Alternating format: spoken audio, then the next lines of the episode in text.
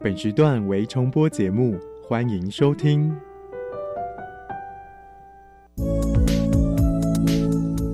各位旅客您好，本班机即将前往幸福科技岛，祝您旅途愉快。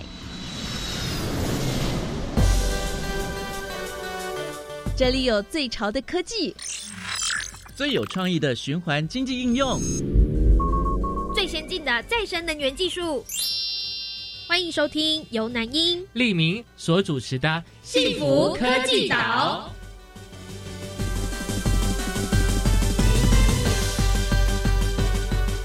欢迎收听《幸福科技岛》。大家好，我是利明。大家好，我是南英。每一天早上起来看到太阳，真的是让人家精神非常的好啊！毕竟啊，太阳光是我们很重要的自然的光源，给予大地的万物的力量哦。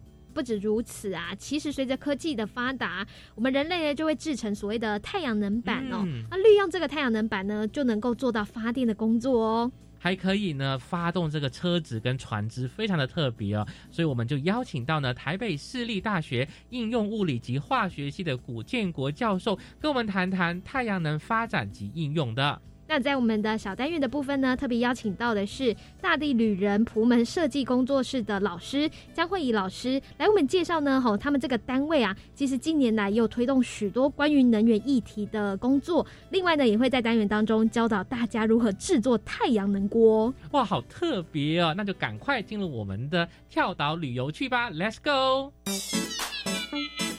嘿，拿起你的地图，快跟我们一起，Let's go！跳岛旅游去，这次要来到的目的地是原来再生岛。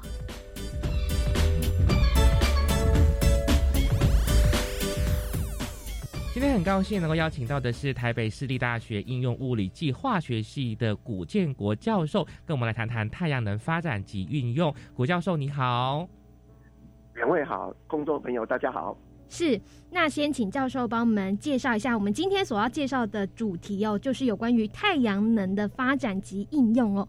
那相信太阳能呢，应该蛮多人都很熟悉啊，但是呢，还是请教授帮我们就字义上的一些解释哦，哦，再更深入的呃，跟我们解释一下到底呢，什么叫做太阳能？OK，其实自从地球形成以来，我们有生物啊，我们就是。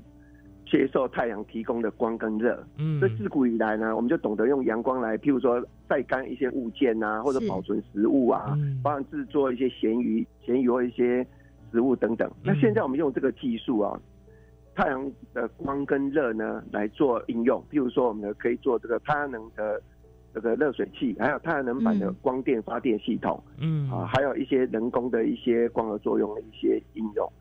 太阳其实对我们日常生活是非常重要的，所以我们看到说太阳真的是对我们是很重要，因为我们早上的时候可以用太阳来做很多的事情。可是为什么要去发展这个太阳能呢？是因为现在电力不足吗？还是说这是一个响应环保的这个部分呢？其实啊，我们只要眼睛一张开来，白天的时候我们就可以看到到太阳，那它提供的能量，不管是光跟热，源源不绝。提供在我们现在日常生活中，那一直以来人类就在思考，我除了可以曝晒用这些太阳光之外，我可以用在我们日常生活中的一些能源。嗯，所以我们会开始思考发展太阳能。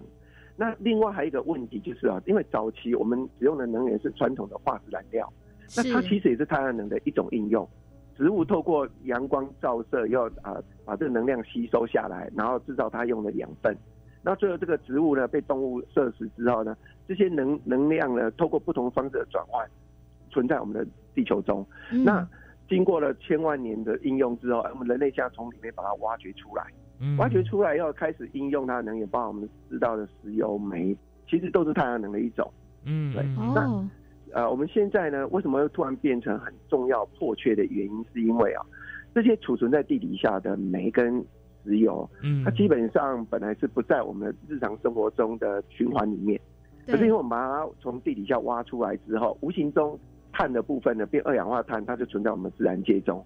这个时候呢，我们会造成温度的上升，还有燃烧的过程中排放出来的污染物，也会影响到我们的大气、空气的污染。是，所以温室效应跟酸雨呢，对我们的人类现在生存的环境呢，就会受到影响。所以这个时候，我们人类都开始反思：哎，那我如何降低化石燃料的依赖性？那我们有机会呢，用比较接近，直接用太阳能来做我们的能源的替代。尤其在现在这个气候变化越来越强烈的情况下，大家开始重视一个开发太阳能。嗯，是。那到底呢？最先刚开始发展太阳能的可能是哪个国家？哈，就是可以稍微帮我们介绍一下这个历史脉络吗？可以。其实啊，太阳能的应用呢，应该是算很早了，因为早期世界各民族它都用太阳的光跟热，就我刚刚讲介绍啊，食物啊，为了让它保存嘛，把它晒干。好，那接着慢慢的，呃，应该是二十世纪以后呢，慢慢的开始有些国家，它开始发展太阳能的技术啊，不管是在日本、德国或者在美国，开始制作这种太阳能板，通过太阳能板或是太阳能呃加热器呢，把这个能源把它收集在我们的日常生活中，所以这个时候开始，世界各国很多一些实验室啊，包含大学研究机构，他们都开始思考太阳能光电板。那这个时候呢，慢慢的我们就找到，哦，原来我们可以通过细晶。细细就可以做，对。那可能大家觉得细好遥远哦，太专业。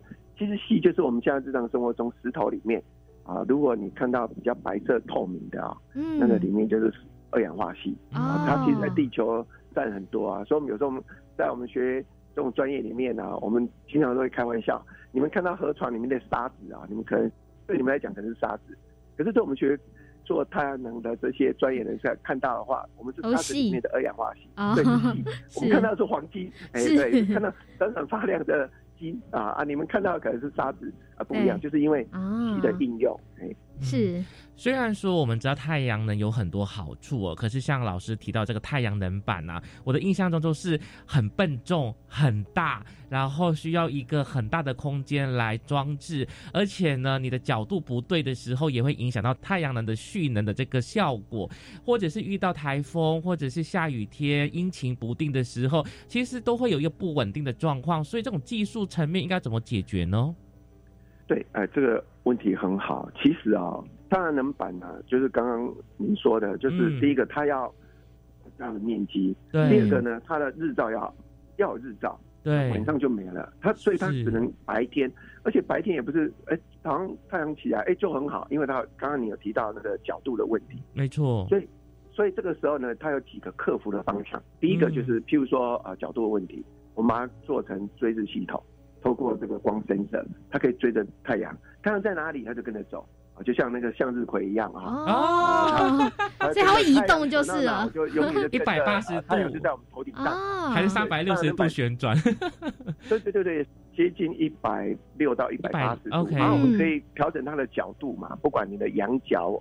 哎，那另外一个呢，就是因为晚上它就没有太阳光怎么办？所以我们希望那个太阳能板的效能呢，能够越高越好。嗯，所以转换效率要很高，这个就是我们现在在实验室里面不断在思考。因为我们现在普遍用的太阳能板发电效率只有十几到二十，那如果我们的提高到四五十以上的话，那我们的面积就可以减半呐。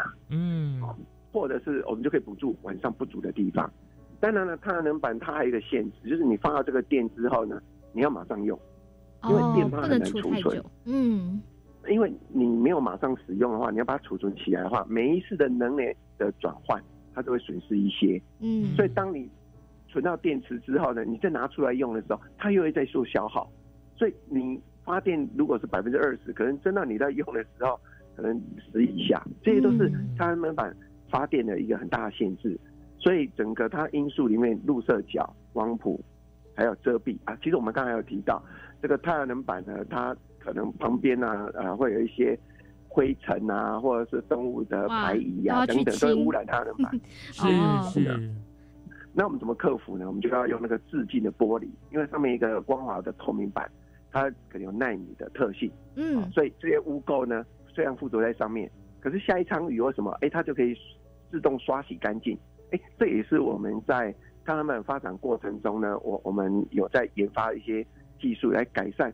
太阳能板一些先天的一些限制，那当然啊，腐蚀性的，就比如说很多太阳能板可能在偏乡靠海的地方，它有一些腐蚀性的呃一些因素影响啊，还有你放的那个建筑结构的强度啊，电力设备的改善，其实这些都是要考量的。哦，是是，真的，老师这样子讲，我就有点感觉了，因为我是马来西亚人嘛。那在马来西亚位于赤道，其实我们的太阳是很充足的，所以很多的一些新的建案都主打就是在你的家的屋顶盖这个太阳能板，可以用热水来使用。可是呢，我朋友就会说，哎，有时候有的鸟屎啊，或者是那个吹海风啊，然后太阳能板就好像。这样就是很容易损坏，然后就要打电话来，然后请维修人员去帮忙整理。好像不是我们哎，可以把太阳能板放在那边就可以不用理会它，就可以帮我们发电了。其实它也是需要维护的。对啦，其实太阳能板你你也讲到重点，太阳能板它是细晶片做的啦。坦白讲，你装设的那前三年呢，这个细毕竟它会自然一些，会有一些耗损，那这也会影响到发电量。所以你原来发电量可能有二十。可是因为前三年的耗水，它可能只剩十五十六，那再加上后天的一些刚刚提到那些因素影响，它其实不高啊。但是我觉得啊，还是要看我们的用途啦。像刚刚你提到那个热棒，热棒可以让水，我们可以洗澡啊，热水澡我们就不需要用能源，呃，用用电或瓦斯去煮热水。我们用太阳能板热棒就可以，尤其像现在夏天，其实有时候在北部那个水塔它很热啊，对，不用洗到太热，对，它也不用热棒，它本身水，尤其在台湾水塔这么热，它是不锈钢嘛，那水那个温度其实也温度也蛮高的，嗯，所以这个这种应用都是可以减少能啊对能源的依靠依赖。嗯，对，那其实现在目前究竟在。发展太阳能上面呢，吼，对于台湾可哪些地区适合发展太阳能，以及呢哪些产业需要运用到太阳能等相关问题呢？我们就先休息一下，待会呢再继续回来我们的节目现场。那邀请到的是台北市立大学应用物理暨化学系的古建国教授，来为我们继续做一个详细的分享哦。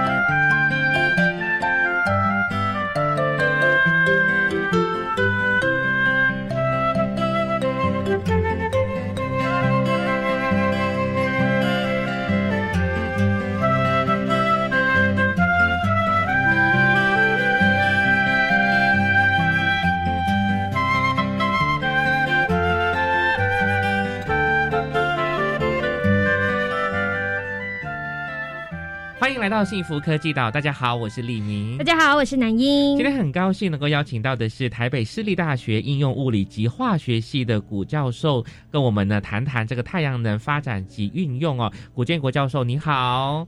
呃，两位好，呃，各位公众朋友大家好。是，那请教授呢就继续帮我们深入介绍一下，因为我们知道台湾呢现在也算是很积极的在发展太阳能源哦。不晓得教授你有没有参与一些跟太阳能相关的一些计划，跟我们介绍一下。好，我本身的背景因为是读纯化学，嗯，啊，化学研究所，所以我有参加实验室的一些太阳能的计划，主要在做一些薄膜太阳能的发展，还有。以化合物为主的这个半导体太阳能电池的研发计划，我们是希望我们日常生活中呢，呃，我们很多的，比如说我们衣服啊或者手机的太阳能都用用这个来做。不过这几年我主要在推的是参与的是太阳能的相关计划，主要是科技部的能源国家型计划第一期。我们当时通过科技部里面开发一些绘本啊、动画，供一些中小学参考。那另外我也参与教育部能源国家型计划。帮各县市成立能源学校，然后另外呢，进行辅导他们如何编辑课程教材、师培训跟推广。另外呢，我也参加教育部的能源教育计划，协助教材编辑。嗯，啊，比如说我曾经参加这个新北市，他们有接教育部这个能源能源教育计划啊，他们举办的太阳能车跟太阳能国业竞赛，还有台北市的太阳能车的竞赛。那当然，我的另外的计划也有跟企业合作。我们我曾经跟台达跟群创公司的教育基金会合作推动能源学校永续计划。嗯，那这个计划我我可以稍微介绍一下，就是说我们这个是以全校式经营为主，啊，所以啊我们在不管在空间设备、课程、生活，还有老师进修、社区推广，我们都有一系列的一些规划。然后另外呢，我们一个很大的亮点是在这个计划里面，我们会成立所谓的零碳教室。那我们希望学校在那一间教室里面有有两套系统，一套系统是太阳能，我们设置三点六 k 瓦太阳能，它可以吸收的能量足够让教室的灯，还有老师用的电脑、投影机的电是来自于太阳能。嗯。那如果电力不够的时候，有时候尤其像下雨天或阴天的时候，我们就可以切换到台电的系统。嗯。所以在教室里面会有两套系统在对两套在做。因为我们知道，在中小学，他对太阳能板到底吸收到电可以用到多少程度，他没有这个概念。嗯。可是如果你今天这个教室是这样使用的话，学生就可以得到结果。我讲结论啊，就是我们当时在北部在推的时候，像万方国小，我们是选山区，我们发觉，即便是下啊阴天的时候，它太阳能板发的电就足够让他们的教室的照明是够电。那到了呃新竹，我们竹南以下一直到高雄的能源教室。他们发的电，除了可以够当天的这个电力，除了照照明之外呢，还可以让老师使用电脑，还有同仁可以使用。对，然后我们剩下的电的话，我们我们里面有那个蓄电电，因为它成本比较低嘛。是。晚上还可以供校园的那个校园里面的那个路灯灯照。嗯。而且我们实验室可以用，呃，我们发觉它可以用到晚上九点十点，像加仓、高雄，非常适合啊。然后到晚上。九点十点，那个教室一直到学校的这个走道呢，都可以用我们的这个太阳能的电力啊，所以这个时候民众学生就比较清楚哦，三点六 k 瓦的电力到底可以用到什么程度？是那这样子，我们是透过这种教育的辅导呢，可以让更多人能够了解是相关的活动。其实很棒，是深入校园呢。不然我们讲到太阳能，有时候会觉得它好像太遥远哦，好像是诶比较经济负担得起，可能家里的顶楼啊，吼可以装这个太阳能板呐，哦，或者是有些在一些公共场合里面。那如果深入到校园当中，你可以让学子很印象深刻，就知道啊，我们学校的电就是用太阳能的哦，哈，然后也是跟这个能源教育做一个很密切的结合。对，像而且尤其像啊，我们也培养为了培养学生。了解，哎，你的手机到底充的电有多少？我们曾经用那个面积大概是三十乘三十公分的太阳能板，它用那个它吸收太阳能三四个小时之后，我们可以让我们的手机跟平板电脑能够充满电。哦，三四个小时。做完以后就知道，哦，原来我手机充满电，我只要靠一个小小的板子，大概比课本打开的面积差不多，就可以让我的那一天用的电脑的电力呢就足够用。这个很重要比较觉得哦。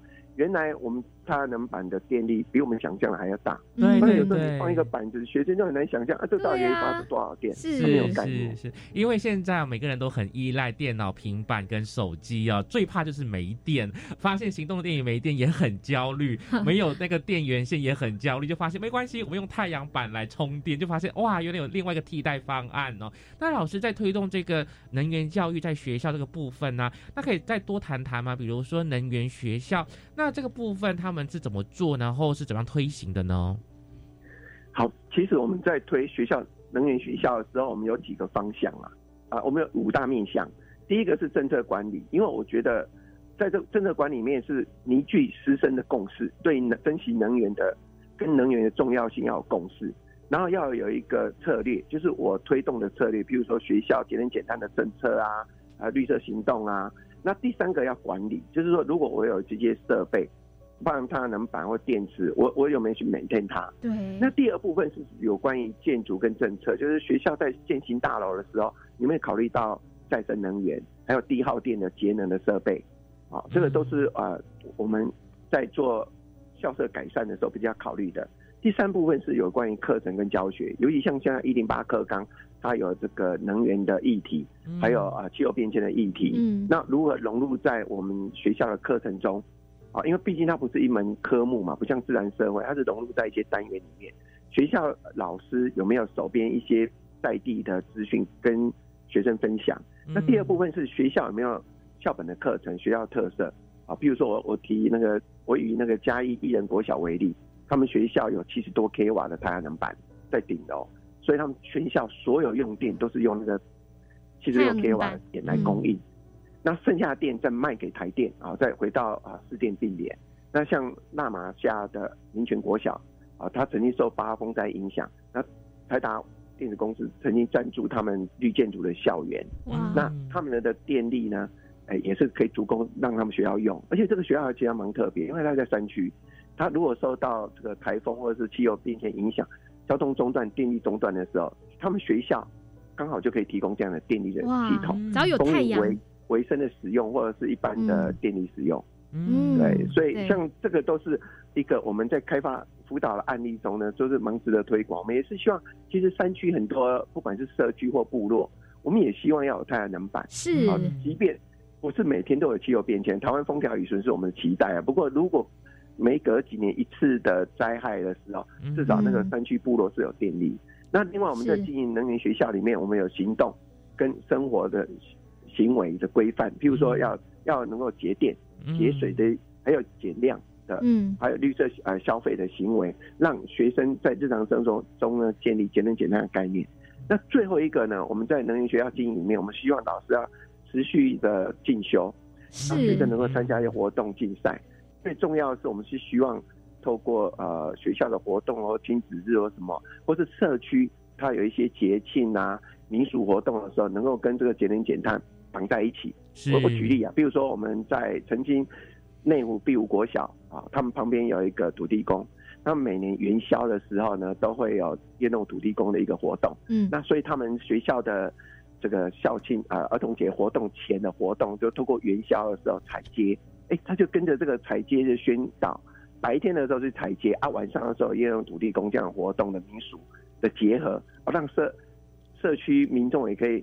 有这个活动之外，还可以了解节能减碳很重要啊。那跟社区能够一起成长啊，是我们当时在推能源学校的一些策略。那当然，我们也透过计划里面，我们有提供他们的教材啊，还有呃一些教具，那还有一些啊行动守则啊，让老师们有了解。因为因为毕竟能源它并不是一个独立的课程。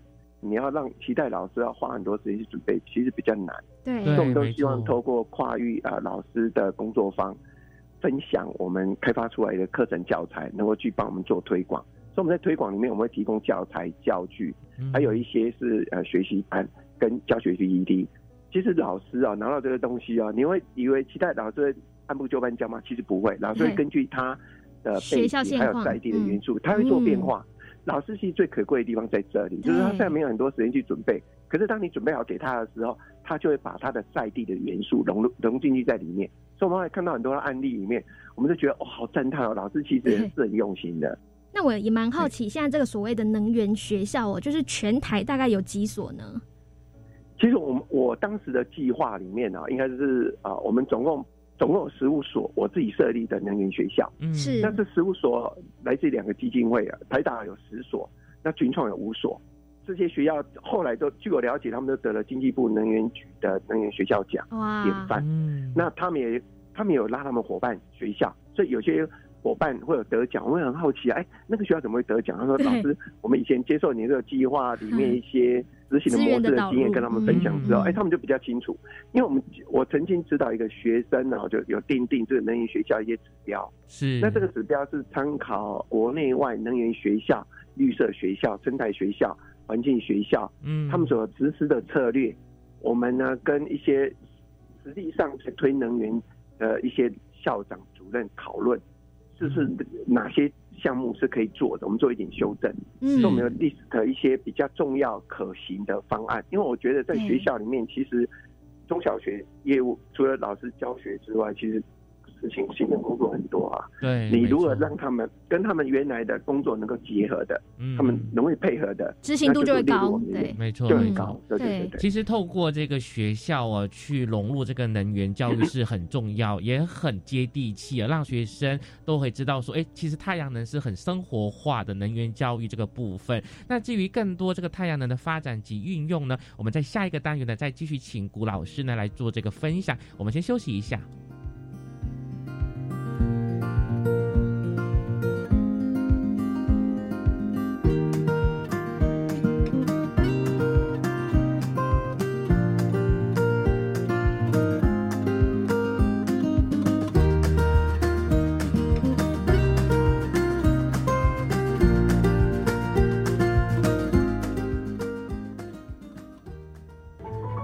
典音乐很好听，好听就好。歌剧不知道在唱什么，不听也没关系，不可能每一个都品尝。但如果有一个节目试着把艺术歌曲做个介绍，你要不要听听看？说不定就跟古典音乐结了缘。生命就应该浪费在美好的事物上。每周四晚间十一点，吴嘉恒邀请您进入艺术歌曲的世界。我想要半工半读，减轻家里经济负担。那老师介绍你参加高中产学携手专班，实习每月有薪资，全时读书无薪资时，教育部提供跟实习期间相等五千元奖助学金。好棒哦！表现良好，毕业就成为正式员工，可以到科大进修，兼顾就学及就业。怎么参加呢？上网搜寻产学携手合作计划资讯网，来看哪些学校有办理专班吧。以上广告是由教育部提供。大家好，我是内政部移民署移民事务组组长黄玲玉。本署设置的外来人士在台生活咨询服务热线，自今年三月一号起将改码为一九九零，原本零八零零开头的号码将于七月一日起停用。新住民及外国朋友如有在台生活需求及照顾辅导方面问题，都可以利用一九九零专线获得协助。以上广告由内政部移民署提供。Java Java, Amapolat, Jagun Kemasikatsidas, di Jakuravu, Gulele。大家好，我是来自台东的胡代明，这里是教育电台。那罗哇那咿呀那呀哦哎呀，那是你呀鲁玛的呀恩哦，朋友们就爱教育电台。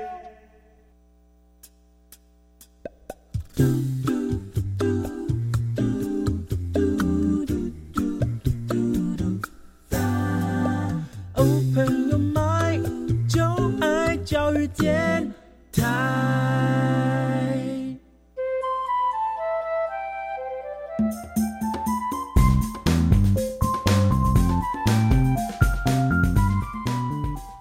来，幸福科技岛。大家好，我是李明，我是南英。好，在我们今天的幸福科技岛节目当中呢，要为大家介绍的主题就是太阳能的发展及运用哦。非常开心邀请到的来宾呢，就是台北市立大学应用物理暨化学系的古建国教授。教授您好，两位好，各位空中朋友大家好。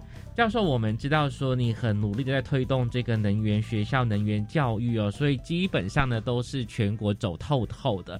那在全国这样子巡回走透透的当中呢，你有没有发现说台湾有哪一些地区其实特别适合发展太阳能的呢？其实哦，大家一般的概念就是觉得说，哎，南部最适合，中南部最适合，对啊，尤尤其像这次疫情，大概没有水患嘛，大家都知道南部。南部几乎不下雨，天天都大太阳，所以其实非常适合。觉得所以每次谈到北部，就觉得啊，那北部适合吗？其实啊，我觉得北部也很适合，只是它的发展的重点方向跟应用不一样。因为我曾经到德国看了德国，他们家里都有很多的太阳能板，那我就很好奇，我就跟他们在聊。因为德国的纬度，我那个当时是在汉堡附近啊，那个纬度大概是在北海道这个位置哇，纬度。那其实还算蛮高嘛，我就跟他聊，哎，你们家很多客户都用太阳能，只有夏天，冬天都没有用，哎，对啊。他说，因为提倡这种再生能源、干净能源是一个很重要的意思。他们政府有补助嘛，就是你太阳能们发的电卖给政府，它其实是也有一些金额。可是聊着聊着，你知道吗？他竟然突然冒过去跟我讲，你知道这太阳能板来自于哪里吗？我说哪里？台湾，台湾的厂商啊，他 made in 台湾哎。那在十几二十年前，我很讶异啊，其实是台湾的企业很早就有在销售这个太阳能板。那我曾经在新北永续环境教育中心里面，在当时我在推地建筑的时候，谈到这太阳能板的时候，我就曾经遇到一个德国人，他来台湾带他小孩来参观永续环境中心，看到我在做太阳能推广，他也跟我讲啊，说哎，你在推这太阳能板，可是我在北部很少看到，哎，我们德国都是用我们台湾做的，所以我是觉得其实北部也可以，只是说你的太阳能板设置的。因为都市人口还有绿地不够，你的太阳能板可能只能用，就像我刚刚讲的，你可能只够你手机、家庭电器、电脑，还有一些照明可以用。小型的那当然啊，对，像冰箱、冷气这样耗电，当然不是不行啊。所以它用用途跟方向可能不太一样。那在中南部的话，因为它的人口密集度没那么大，所以比较大面积的太阳能板，还有太阳能的电厂。好，我觉得这个设置其实效能还蛮高的，所以我觉得应用方向是比较不一样。是，就像即即便在山区，山区有时候下午可能像夏天都有在发好都有。对。那天候不比较适合，可是它也真的在遇到强降雨的时候，交通中断或者电力中断的时候，它其实也是可以一个简单的维维生系统。所以我觉得太阳能的建立是应该是全台湾各种地区都都需要，而且我觉得它比较大的重点是在。珍惜能源的这一段，嗯，还有如何善用我们的能源，减少空气污染的这种再生能源概念的教育投资成本，我觉得它是无形的，它其实这个效应就非常大了。其实我的看法是，全其实全台湾都蛮适合发展太阳。对啊，对，只是应用的层面的不同嘛。是是，如果说哎，我的家的社区都是那个低碳，哇，天啊，多高级啊！对啊，就是像我们这种社区晚上。花园或者是步道都有，但是太阳能板其实都可以用啊。就我就讲个案例，我当时在日本东北仙台啊，就是靠近各位对生意比较熟那个地区，晚上的时候从学校回到我住的地方，它的山路都是有太阳能的警示灯，就是它比如转弯左转右转或什么，它都是太阳能板，嗯，发了电到晚上的时候再用。那我有一天就做实验比较晚，大概是十二点一点左右回家，哎，那些是不亮的。我隔天我就跟他们聊，我说：“哎，你那个太阳能板到晚上十二点 都没了，啊，这样会效能好吗？”是，你知道他怎么跟我讲？他说：“晚上十二点很少人会在上面在路上行走，就不需要啊，没有就大家就休息啊，而且又不会有光害。”哦，哇，我其实蛮震撼的哎，因为让我感觉到，哎，对，其实。即便你的发电量不大，可是你要看它的用途，对，来来决定它还有它的效益在，也不是说哎真的不好我们就不要用。其实，所以我后来观念改了，我就觉得，没错，少发的电少，我就可以用到少的关键的地方就好了。其实更聪明的。使用能源在正确的位置上面是很重要的一个观念的养成，对，就不是说呃路边的灯我们也要发二十四个小时，晚上到清晨时间都还是亮着。如果其实那个地区没有人经过，那其实它到十一二点就不亮了，也 OK。对对，没错没错。嗯，那不晓得究竟在台湾哦，现在到底有没有特别推动哪些产业类别会说，哎，应该是要特别需要运用在太阳能呢？有，其实台湾是一个以出口导向的一个国家。其实世界各国现在都在谈那个碳权、碳交易。如果你使用化石燃料过高，二氧化碳排放太高的话，其实会影响到台湾的竞争力。所以台湾有些啊，我们最常讲的例子是啊，像台积电。嗯，台积电呢，它为了要有这个国际的竞争力呢，台积电要求供应商在二零三零年前必须要节能百分之二十，而且列入它的评选标准。啊，如果你没有达标的话，那台积电就不会跟你合作。为什么呢？因为，对，因为它台积电它自己公司的目标是在二零三零年的时候，它的生产的厂房百分之二十五用电，啊，还有非生产厂房百分之百的用电要以再生能源为主。那当然，再生能源主要就是风能，还有太阳能，还有一个是水力能为主啦。啊，因为当然有地热能或其他，不过以台湾目前的技术。发电量比较高的应该是在太阳能跟风能，还有是。这个水利。那水利的话，当然各位知道这一次这个水荒就知道，这个有时候 也不太稳定，没有水利，对，有太阳啊，对，就是不下雨的日子就有太阳，嗯，啊，太阳少的日子是下雨的日子，啊，就有水利，就互相搭配嘛，对，所以他们彼此都互相互补，所以我觉得台积电啊，当然不止它啦，像很多的企业，像台达他们自己也有一些的厂房，他们。本身就是立建筑的厂房，也是达到节电。那节电里面也很重要，就是使用太阳能，啊，尤其是风能跟太阳能的应用。国内有很多的企业，尤其是走高科技、走国外出口为导向的话，因为国际间的门槛越来越高。像以欧盟来讲的话，如果你二氧化碳排放太高的话，你有可能会被罚钱。哇！那这个金额的话，就会给那些如果你推广很好。减少二氧化碳排放的企业，给他一个奖励，或者是赞助第三世界国家，然后不要砍伐这个热带雨林啊，它有一些基基本的经济需求，所以它它有它的未来的重要性。所以那国外也有一些案例啦，各位比较熟的是像 Google 啊，我讲 Google，它在它在台湾就买哎十千瓦的这个再生能源。简单来讲，就是说 Google 配合台湾这个电源法的修正呢，它希望在亚洲呢。设立的这个大楼呢，台湾资料中心的营运呢，能够使用再生能源。嗯，好，那这个可能大家对这没什么概念。简单来讲，它是有四万个太阳能板所产生的电力，那透过运输呢，在它的厂房里面可以使用。这个都是使用太阳能板的一个很具体的案例。那 Apple 呢，就更不用讲了。苹果公司呢，在全球呢设立百分之百的洁净的供电系统，涵盖四十三个国家，不管是直营店、办公室、数据中心、厂房，好，那还有跟制造商承诺百分之百节能。那台湾有些企业也是跟 Apple 公司当供应商，其实都会面临到你要使用再生能源的一些要求啊。所以我我想这个如何建立使用再生能源跟善用太阳能板，然后。激发我们下一代的子孙呢，不断的能够研发更有发电效能的太阳能板，其实都是我们大家努力的方向。是是，对。但是我想，这么多科技业啊，其实都动起来做，尤其以这些国际化的企业当中，吼，他们呃就是一个代表嘛，吼，他们其实都已经动起来了。但是又面临一个问题，就是说，不晓得这些太阳能板，因为它毕竟也有寿命嘛，那后续的一些。回收或是还可以再制吗？吼，等等，有一些相关的规划吗？如果以台湾政府来讲，你讲到重点啊，太阳能板要回收，坦白讲，目前还很多一些回收机制跟再利用的技术在开发。那现在国内通常有的是第一个就是把太阳能的铝架，因为很多的铝架嘛，把金属把它拆了以后再利用。那太阳能板的部分晶片的部分，通常就当玻璃，然后可能跟柏油跟其他的建材混合。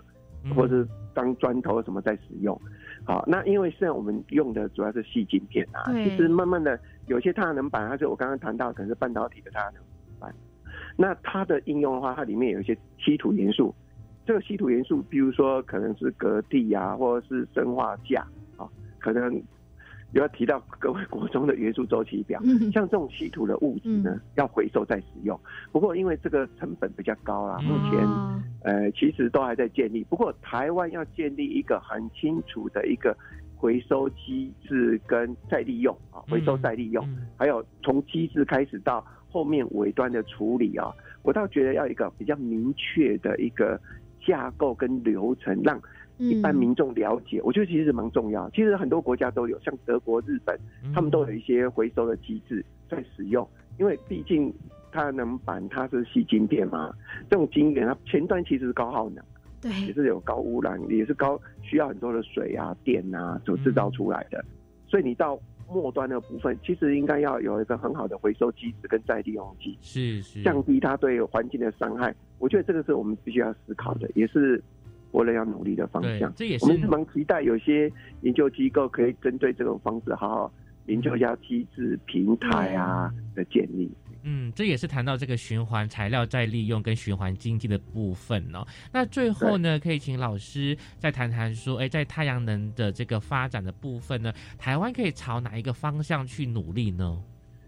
我倒觉得台湾如何多使用这个太阳能的方向可以多思考。比如说一个是小区域，譬如说我的屋顶，或者是有些公园、凉亭、建筑物，它太阳能板产生的电力呢，可以足供一些照明。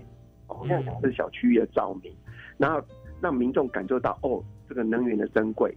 那第二个呢，就是小区域的一些，比如说呃，我刚刚提到一些，比如手机啊，或者是山区的一些路示标、路标啊这些。发红绿灯的一些标示啊，都可以用太阳能板的使用。我现在讲的是小面积，然后到企业办公室啊，它的绿建筑厂房比较属于大面积的这个太阳能板。那接着呢，就是闲置土地，好，因为我们知道有些地方土地，当然政府现在在推的两年光电的计划，太阳能板的计划，它是一个太阳能电厂的电力的发电啊，供应区域内的一些。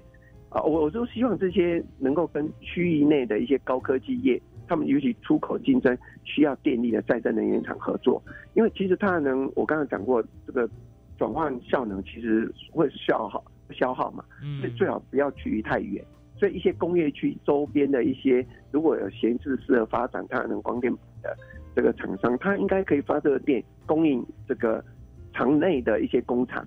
在我们现在进行的这个小单元能源 DIY 岛当中呢，非常开心邀请到的是风车达人陈永峰先生。他比一般台电给的电力还贵，那这个时候呢，农民也好，或者是有土地的拥有者，他就有意愿去设置这太阳能板。比如说啊，我我我举例，像德国，它一度电十二块，那太阳能板发展七块，七块谁要用啊？没人会去收购啊。台电二点五卖七块，他也不可能啊。可是他这个七块，如果是卖给旁边的高科技业的厂房，它用了这个电力，降低它出口的时候被罚钱的这个碳权，那这个时候厂商也可以用相对用比较低的价格去买。那生产端的太阳能板，它还可以用比较高的价格卖给这个企业。这个双利，我觉得要用这个思维，就是说，一个科技业旁边呢，要有一些卫星太阳能电力厂，去供应这个比较两边都能够受惠的电力跟利润，让整个台湾的土地的应用能够兼顾土地拥有者跟科技业出口需要的。其实像台积电他们现在在南科，他们很多厂都是用太阳能啊，可是那这么多，不管是风能或太阳能，这个再生能源。它其实是需要 要有互相搭配的，嗯，所以我觉得这是未来可以思考的方向。那我还是蛮鼓励啊，大家尽量善用太阳能。是，真的是非常感谢今天教授的分享哦，让我们在今天的这一集幸福科技岛当中哈，我们的主题就是太阳能发展及运用相相关领域的一些知识呢哈都。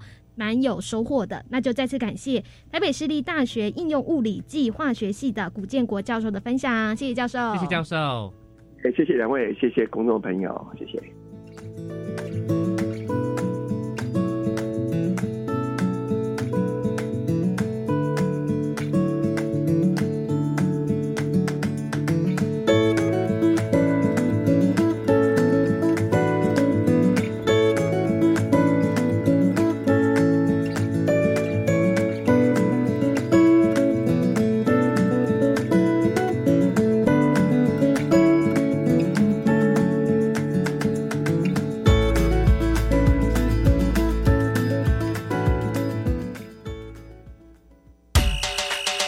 请你跟我这样做，我会跟你这样做。欢迎加入绿能 DIY 岛。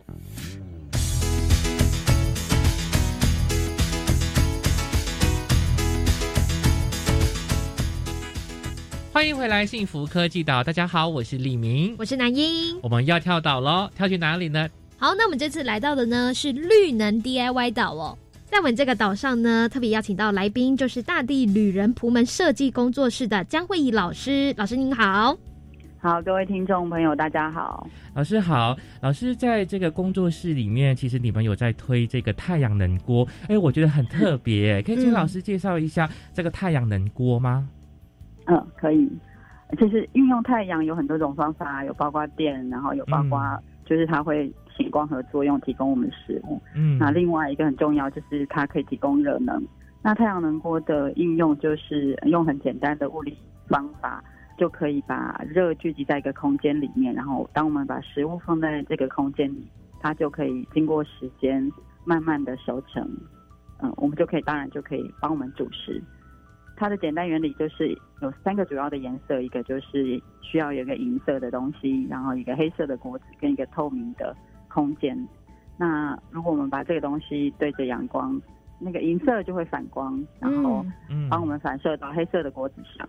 那我们把黑色锅子如果放在一个密闭的，但是是透明的空间里面呢，就可以把这个空间有点像是形成一个温室效应。是，那里面就会变得非常非常的热，大概到一百多度啊，就可以把你的饭啊或任何你想吃的东西煮熟这样。哇，那这样子一个太阳能锅应该就是限定只能在早上或是下午的时候煮东西使用，对不对？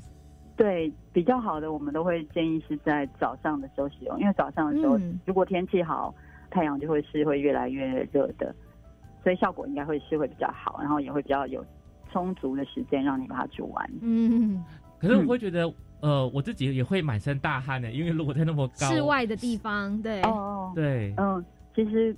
不会耶，你不用在旁边等他，就是你，你可以在厨房把你所要煮的东西先备料好，对，备料好，然后你大概只要花两三分钟的时间把这个东西丢进去，放进去，然后你就你就可以进去到里面去做你想做的事情，包括你可以你可以上网啊，或者是你可以看书，你可以呃做其他的事情等等。的，对，然后大概大概两个小时之后你再回来就可以了。哎，那请也请老师就是帮我们介绍一下，当时怎么会有这样的一个发想呢？就是做出这个太阳能锅呢，是为了要解决怎么样的问题吗？我们呃，大概是在两千年七月两千年的时候，就看到有人在这样子做，主要是我们在澳洲学习普门永续设计的时候，嗯，呃，就是所谓的 permaculture。呃，在那边学习的时候，看到有人在使用，嗯然后当时我们觉得，呃，能源是一个在台湾很少人重视的议题，大部分的人可能对于能源的珍贵性都还没有太多的意识。那我们回到台湾以后，就觉得，哎，台湾其实在某些季节真的是蛮热的，是啊，阳光很强。那为什么我们不来学习使用这个免费的能源呢？所以我们就开始。自己 DIY，嗯，然后在网络上查资料，然后开始实验，就开始在我们家的外面有空地的地方，嗯，然后当天如果天气很好的时候，我们也会来用太阳来煮食这样，然后后来发现说 真的很可行，然后也也是很好吃，而且它是比较慢熟的，所以它它的营养流失也会呃比较少哦，所以嗯，我们就开始很习惯。使用这个太阳能来煮东西，然后慢慢的也开始有人邀请我们去推广。对，嗯嗯，我们也呃做过了很多种不同形式的太阳能锅，啊，有吸带型的，也有就是比较大一点的，可以同时煮好几个锅子的那种比较大的移动式的，或者是呃焖烧型的，就是对，所以发现其实都可以使用，但就是你要愿意尝试，而且。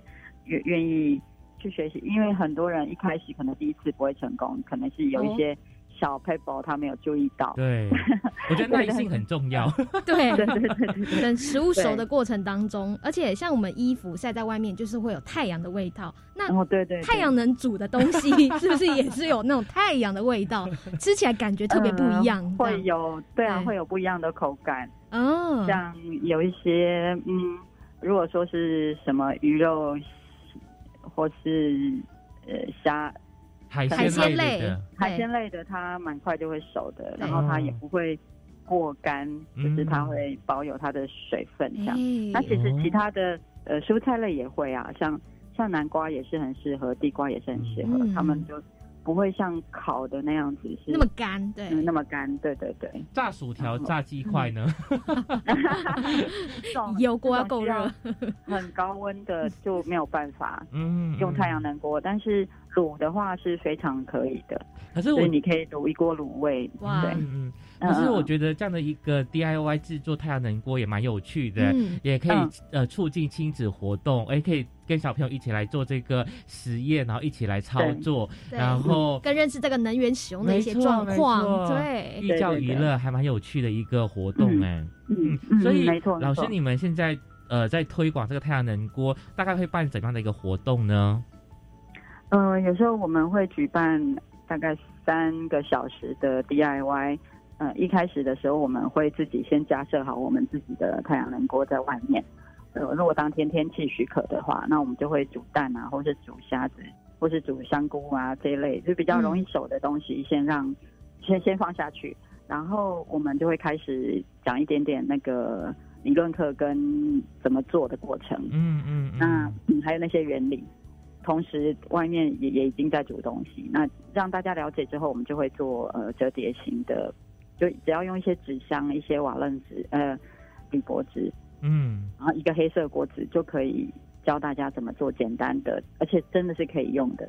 虽然看起来是 DIY 的，但其实真的可以用的，呃，一个太阳能烹饪方法。然后这样子的话，大概就只要三个小时左右。等到我们大家都做完以后，可能外面的东西也煮熟了，我们。大家就可以看到，说哦，这样子的方式是真的可以煮食，对，然后一起来享受这个美食，对对对对对。嗯，那如果要做呃箱型的比较嗯厚重一点的，就要花大多一点点的时间，可能大概要五个小时的时间，就可以把一个箱型的做好。这样，箱型是像箱型的话，它其实就是也是一样用瓦楞纸纸箱就可以做，但是它必须要有两个纸箱，它会有保温的效果，比一般的折叠型的。呃，吸带型的效果又又更好一些，嗯，对啊，只是说你的家里就必须要有一个小空间可以放这样的东西，对，如果家里大一点的，或者是学校啊，其实也都可以学习，嗯，做箱型的，因为它效果就是比较好，比较防风，嗯，然后也比较可以保温。而且我觉得这个可以做在露营上很好的使用，因为我一般去露营去野餐，可能会想到的就是先烧烤，或者是会带那个瓦斯，就是瓦斯炉瓦斯炉这样。可是如果说可以用这个太阳能锅，其实相对是很环保的。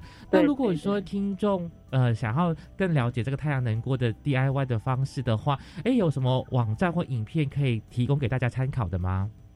在网络上可以搜寻到我们的官网，就是大地旅人，嗯，环境工作室或者大地旅人普门设计，可以到我们的官网去。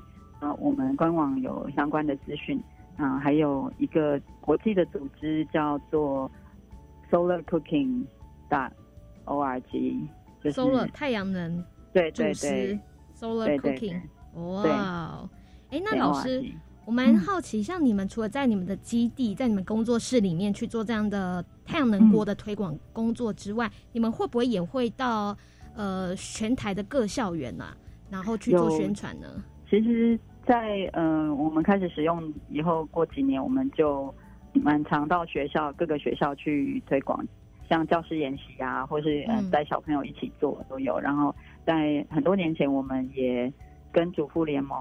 环境保护基金会一起合办过全国的比赛，比赛哟，对对 对，最快煮出美食，对对对，就是呃，可能是做的最环保啊，用的材料最简单，然后温度又最高，嗯，那又有煮熟，或者是有发挥到什么呃创意啊，或是原理的应用很好啊，这样子。的，对我们有做过这样子一个全国性的比赛，是。我在想啊，如果那么好的这个太阳能锅，有没有可能会研发成成为一个产品？那如果再改良一下，可以让它蓄能，晚上的时候也可以使用，那不是很棒吗？就是一个产品嘞。对啊，其实，在产品部分的话，呃，其实我们工作室也有发展一个呃携带型的教学套，它就是方便老师或是家长可以很快的。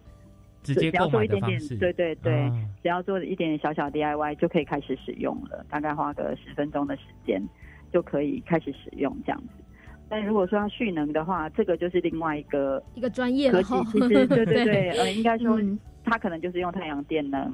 其实像我自己住的地方，我们的教学基地，我们也有装太阳能光电。嗯，所以我们现在呃也会改变一些生活习惯，例如中午太阳很大的时候。我们的电其实太多，所以我们就会呃在那个时候用电锅来煮饭，那所以就可以直接用太阳电能呃让电锅可以加热，然后把今天要吃的饭就在中午的时候煮好。对对对，善用。有阳光的时候，对。然后我们的资源其实呢，太阳能不只能够发电，那对于主食东西呢，相信也是一个哎不同的尝试点。有机会的话呢，也可以到江慧仪老师哦所在所谓在这个大地旅人蒲门设计的工作室当中呢，也都非常欢迎民众来做参观吧。嗯嗯，对，只要呃先预约，然后先安排好的话，是可以过来参观。好的，那就在今天的单元当中呢，非常感谢大地旅人仆门设计工作室的江慧仪老师的分享哦，谢谢老师，谢谢老师，谢谢，谢谢。非常感谢太阳的光，因为太阳的光能够让我们取之不尽、用之不竭的再生能源。是，那今天就将这个太阳能的相关主题介绍给大家。那下周呢，我们会再来跟大家介绍什么样跟能源有关的议题呢？那就敬请期待，记得每周日十一点零五分准时收听我们的幸福科技岛。再见，下周再见，拜拜。